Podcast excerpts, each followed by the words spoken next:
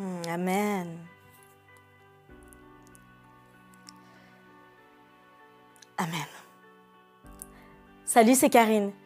Et si Dieu te dictait chaque jour un message, mais que tu passais à côté On en parle dans cette nouvelle pensée du jour Bienvenue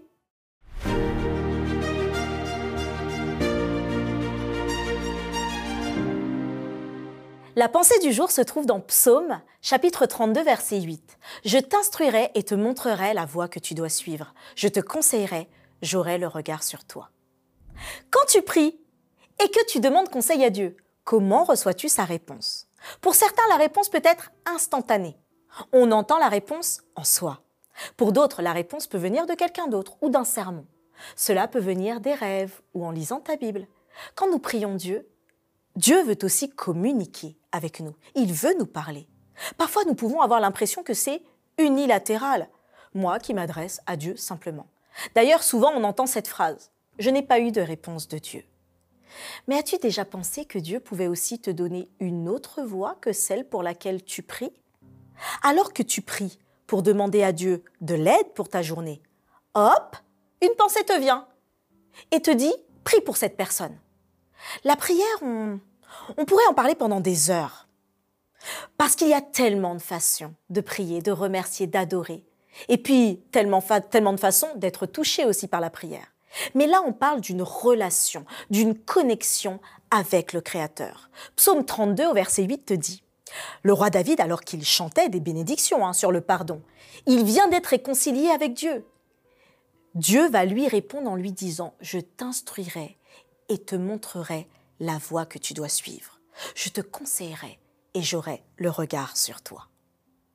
Dieu répond à la confiance du croyant en promettant de l'éclairer pour qu'il ne retombe plus dans l'égarement où il a manqué de périr.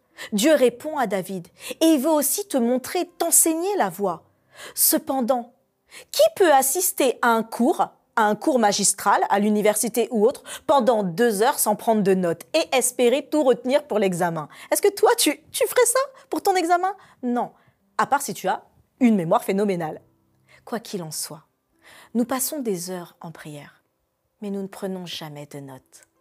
Dans ta prière, Dieu te dicte un message. Sans plus tarder, je sais je sais que Dieu a déjà mis des pensées en toi. Là maintenant, alors que tu regardes cette pensée, Dieu est en train de faire défiler des choses. Peut-être prier pour une personne, peut-être par rapport à un projet ou autre. Il te dit, je t'instruirai et te montrerai la voie que tu dois suivre. Je te conseillerai et j'aurai le regard sur toi. Alors en ce moment même, prends ton papier, prends ton crayon et peut-être le support que tu veux, téléphone ou autre, mais agis en prière active alors Dieu mettra dans tes pensées des idées d'action, des personnes pour lesquelles intercéder. Et pendant ta prière ou à la fin de ta prière, selon comment tu le sens, note-le, parce que Dieu veut t'utiliser. Il t'a dit que tu seras ton, son disciple. Il a dit que tu feras des choses bien plus grandes que celles que Jésus a même fait. Alors ne multiplions pas nos paroles simplement en prière, mais laissons de la place à Dieu pour la mission il va t'interpeller. Il va parler par ton biais.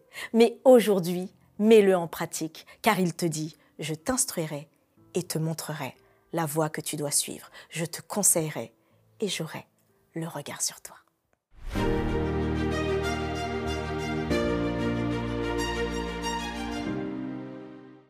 Oh là là, mais merci pour tous vos messages d'encouragement. Et puis surtout, nous voyons que Dieu nous permet d'écrire ensemble une histoire et veut que nous en écrivions une autre encore avec d'autres personnes, que nous puissions intercéder les uns pour les autres, prier les uns pour les autres. Alors continuons à partager, à laisser des commentaires et à laisser nos prières parce que ça fait tellement de bien. Et rendez-vous demain pour une nouvelle pensée du jour. Abonne-toi, like, partage.